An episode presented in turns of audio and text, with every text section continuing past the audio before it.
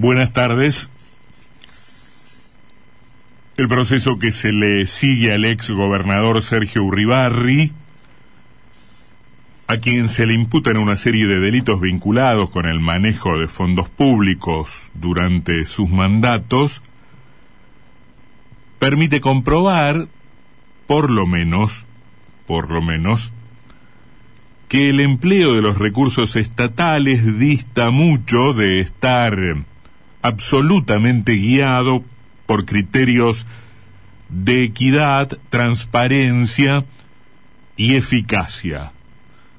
Por lo menos eso, por lo menos eso. De ahí para arriba, cualquier cosa.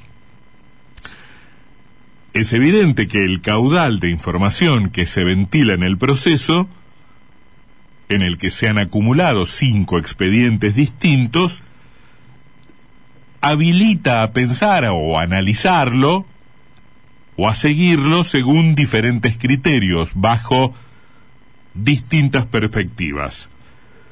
Lo que se viene escuchando puede ser en efecto analizado desde un plano estrictamente jurídico, qué es lo que verdaderamente le importa a los actores del proceso, los acusados quieren saber si se los va a condenar o no, los fiscales lo propio desde su punto de vista, el tribunal, el Ministerio Público, pero también puede ser mirado desde el punto de vista político o desde la dimensión puramente administrativa.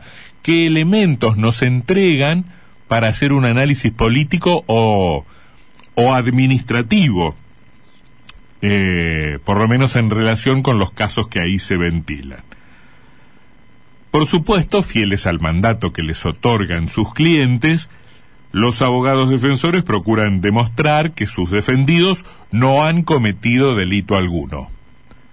Em, su, su, labor no consiste en demostrar que son eh, personas extraordinarias, sino simplemente que no han incurrido en los delitos que se le imputan.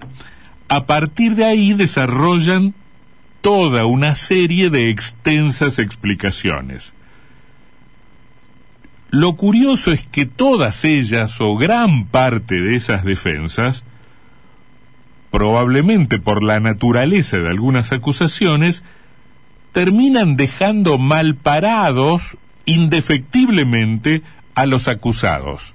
Los abogados defensores, para defender a sus clientes, dicen una serie de cosas que también los dejan en mala posición.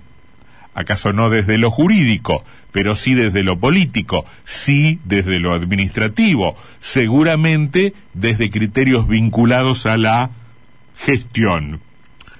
Porque para probar la inocencia, para convencer al tribunal de que sus clientes no han cometido delito alguno. Bueno, no ha llegado ese momento de los alegatos, pero la defensa en esta clase de, de procesos que concentran cierto interés público también se hace a través de los medios de comunicación y, y los defensores terminan eh, haciendo su tarea también para el tribunal popular que, que conforma eh, la audiencia o las audiencias de los medios de, de comunicación.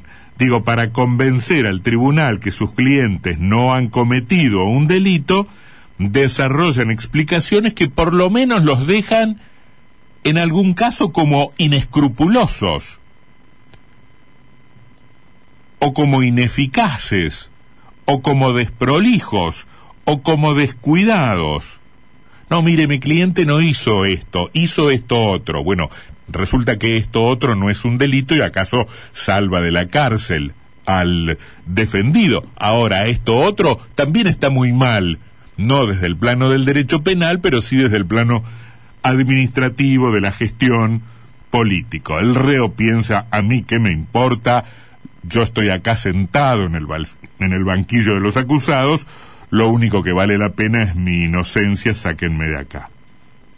Ocurre que lo que salva o libera en el derecho o puede salvar en el juicio condena en otros planos, insisto, en lo político o en lo, o en lo administrativo. Apareció un testigo relativamente inesperado, en este caso, lo venimos comentando desde ayer, una persona que, empleado administrativo del PJ de Entre Ríos, fue al mismo tiempo designado eh, designado en el Senado de la provincia de Entre Ríos. Y esta persona multifacética también montó una pequeña, según argumentan, empresa de publicidad. Esa persona, Gustavo Pereira, apareció en un momento vinculada a Juan Pablo Aguilera, que es el cuñado del ex gobernador Urribarri, acusado también de una serie de hechos y sindicado por su papel en esta causa y en otras causas y en general en el mundo de la política como presunto recaudador de recursos de esos que se terminan destinando a las candidaturas o a las políticas. Este testigo, Pereira, en su momento había sido empleado de cinco tipos. Cinco tipos fue una empresa que antecedió a Nex y TEP las firmas que se le atribuyen a Aguilera. Aguilera es el verdadero dueño, se piensa, de Nex y TEP, imprentas que desarrollaron una serie de trabajos por donde se canalizaron un montón de recursos em, de recursos del Estado eh, aparentemente hacia allí direccionados. Em, eh, bueno, Pereira, empleado de cinco tipos, dice que no son de Aguilera las empresas en, en cuestión y que si él en algún momento apareció vinculado a Aguilera e incluso si Aguilera lo visitaba en su local de calle Irigoyen y si estaba en relación con él, eso obedecía tan solo a que Aguilera, también una persona de múltiples ocupaciones, era el encargado de contratar la publicidad del Partido Justicialista con las diferentes agencias, desde el Partido Justicialista y por eso estaba en contacto con Pereira. Ahora, no era tan solo esa relación. Aguilera era el garante del contrato de alquiler del local donde funcionaba Publicitar, la agencia publicitaria montada por Pereira. ¿Se entiende? Repasando.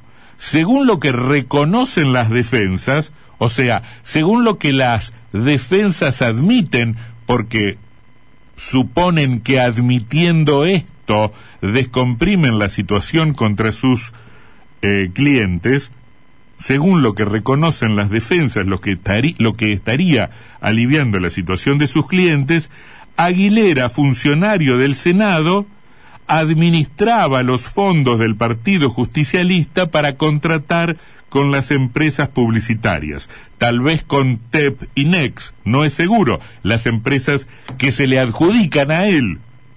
Pero si contrataba con Pereira y no y no veía obstáculo alguno y no se reconocía como titular de TEP y NEX, tal vez contrató desde el Partido Justicialista también con estas empresas. Ahora, seguro que contrataba con Publicitar, la empresa de Pereira, o sea, el PJ que tenía como empleado a Pereira también contrataba a Pereira para que la empresa de Pereira tuviese a su cargo tal o cual campaña publicitaria. Es raro porque deja en delicada situación al empleado, es empleado de una estructura, de una organización, a la que además de venderle su fuerza laboral, laboral le vende por fuera de la relación de dependencia sus servicios publicitarios delicada la situación de los responsables del PJ. Por entonces Urribarri era su presidente, contrataba los servicios publicitarios de alguien que a su vez era su empleado. Aguilera, en quien se delegaban, nos enteramos ahora, las tareas de contratación de publicidad del PJ, es el garante del contrato de alquiler del empresario empleado o del empleado que se volvió empresario, a quien el PJ le paga, el propio Aguilera, la doble tarea de administrativo y de publicista. Todo muy embarullado, todo muy complejo, todo muy extraño, todo muy sospechoso. Hay planos que se chocan, hay cosas que no se entienden y, y hay mucho que luce así nomás, mirándolo desde lejos como criticable, porque por lo menos lo que hay, por lo menos es un evidente conflicto de intereses. Personas que están de un lado del mostrador y del otro lado del mostrador, de un modo que ni siquiera se ocupan de disimular demasiado o de disimular de manera eficaz. Todo rebuscado y criticable en la versión de los hechos que entregan los defensores. Esta versión, deben haber conjeturado, es la que menos perjudica a los clientes. Las cosas que se deberían admitir si hubiera, este, si, si, si hubiera que, que decir la verdad, ¿no? Las cosas que se debieran admitir, eh, por lo menos desde lo ético y lo político, porque ya en este plano, tal vez no en el jurídico, en el plano de lo ético y lo político, esto es un verdadero escándalo. Cualquier afiliado del Partido Justicialista podría ir a golpear la puerta y decir, pero ¿qué, han hecho con mis recursos? ¿Qué han hecho con mis recursos? Que los pagaba uno, que los cobraba del otro lado del mostrador cinco minutos después. La pregunta es si estamos para este tipo de reacciones cuasi heroicas este, hacia el interior de un partido político cuando eh, somos más bien indiferentes eh, o tolerantes, cuando no directamente cómplices a verdaderas operaciones de saqueo y de robo en el aparato del Estado, ¿por qué nos importaría lo menos si no nos importa lo más? Lo confesable humilla, lo confesable degrada, porque seguramente lo que no se puede confesar condena.